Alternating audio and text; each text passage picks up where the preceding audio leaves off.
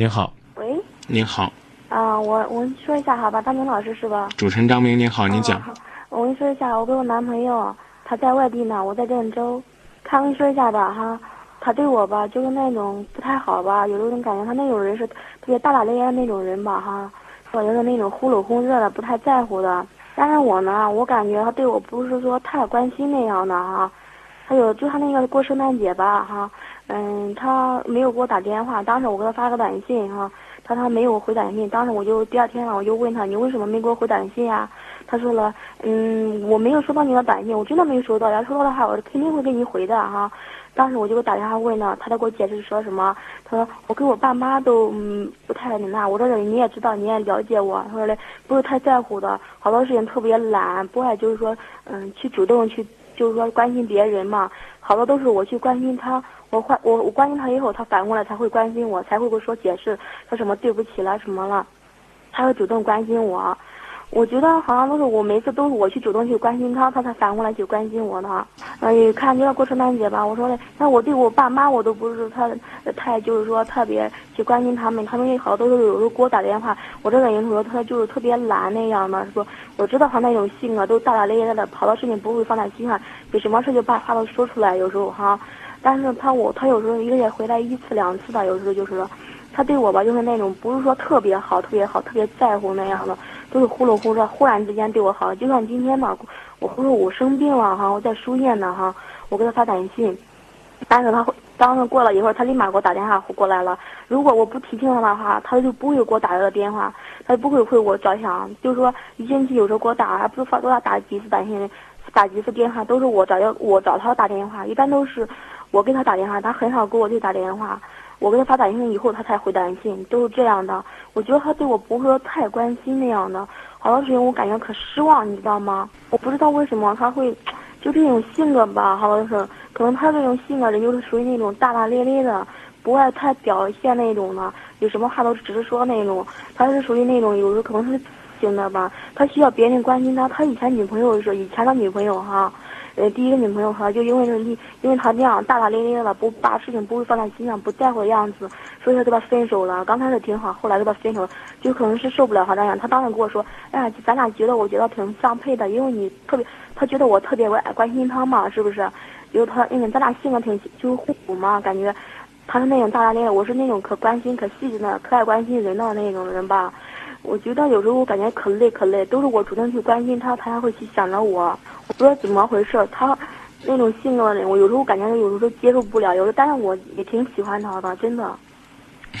一个人呢，可能性格会有各种各样，嗯，千奇百怪，但是呢，关键的是看这个人，在你这段感情当中有没有对你真正的一种爱。嗯，但是他每次都说他挺喜欢我的，真的。喜欢是在哪些地方体现呢？有时候我我也说不上来，感觉不到。他当时他每次给我打电话的时候都喜欢是在举手投足的小事上体现，是在生活当中的细节当中体现，是在那种浪漫生活的每一分每一秒潜移默化的渐渐去体现，对吧？嗯，对。作为这个男孩子，我不想呢更多的去劝你现在就和他分手，或者说呢去下什么断言。但是有一点，在这段感情当中你。根本就不幸福，真的不幸福。你没有体会到你应当体会的那种甜蜜。对，我们可以允许一个男孩子不善于去表达自己的爱，但是呢，他总善于用某种方式去传递一种自己的情感。都是我主动找他的话，他才反过来会会那个，他才反过来。有时候我我曾经有一个朋友，这个朋友呢特别不善于表达，不会说话。但是呢，他去看望他的老师，发现老师的租的房子里边没有暖气，屋里边挺凉的。当时呢，他什么都没有说。第二天呢，他就去买了一个也花不了多少钱的电暖气，掂着到老师家里边来。从他把那个电暖气放在那儿，老师呢都一一直以为他是从家里拿过来的一个旧的，或者是拿别人的。直到他走的时候，他才说了那么两句，说：“哎呀，真没有家里舒服。”就是挺冷冷的，我把这个给你们买过来，让那个师傅给装好。啊，我明白你的意思了。就这么一句话，老师呢什么都没有说，潸然泪下呀。我知道你的意思，你意思就是说他必须就说不用什么语言，只要用行动就行了。他有行动吗？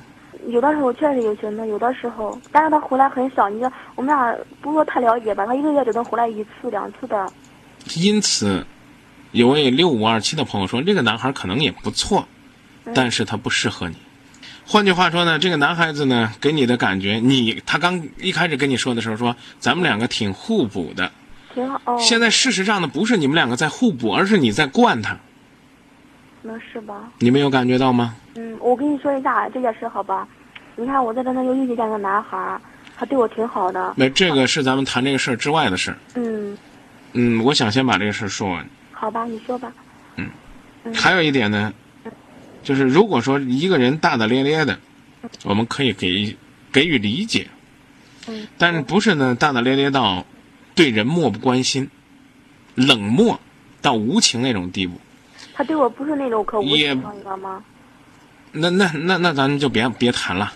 不是，我就想跟你说一下，他对我好多事情都是那种，好多是忽冷忽热那种感觉。忽冷忽热不比一直冷着更无情吗？我话还没说完呢。啊，你说听着。如果说不懂得，或者说我对我父母都大大咧咧的人，这人不怎么地，这是我的观点。幺三四七这位老朋友说，或许他只是不善于关心人。嗯。如果你感觉这个人总体还不错，你慢慢去改变他。嗯如果你受不了，就分手。嗯。但是这个改变不是把他惯出来，而是告诉他应该怎么做。嗯。你不要总告诉他说他应该怎样对你，你还应该告诉他怎样去对别人。嗯。实际上他可以推别人，然后呢顾及到你。你不要总告诉他说你应该跟我打电话。嗯。他说我我我连我爸妈都都不顾的，那你跟他说为什么新年不给爸爸妈妈问个好呢？不仅要给爸爸妈妈问好，还要给自己的领导、同事、自己生活当中的伙伴、朋友。嗯嗯，那为什么有些通信公司在新年，光短信费会赚的那么多呢？就是因为大家用这种方式去传达。你的朋友倒好，一句大大咧咧就省了很多短信费，然后呢，也省了很多人那种牵挂和问候，所以你得教他。嗯，这就是我要跟你说的话。嗯嗯嗯，那好吧，我还有个问题想问你，好吧？嗯，那个问题呢？其实这位朋友刚才已经说了一部分了，就是在郑州这边有个男朋友，啊，我们现在呢可以很简单的回答这个朋友的问题。如果你觉得你在前面这个男朋友这里呢没有受到关心，承受的是一种忽冷忽热的煎熬，那你可以选择放弃。但是呢，放弃这个男孩子和你去选择郑州这个男孩子没有直接的关系，不是说。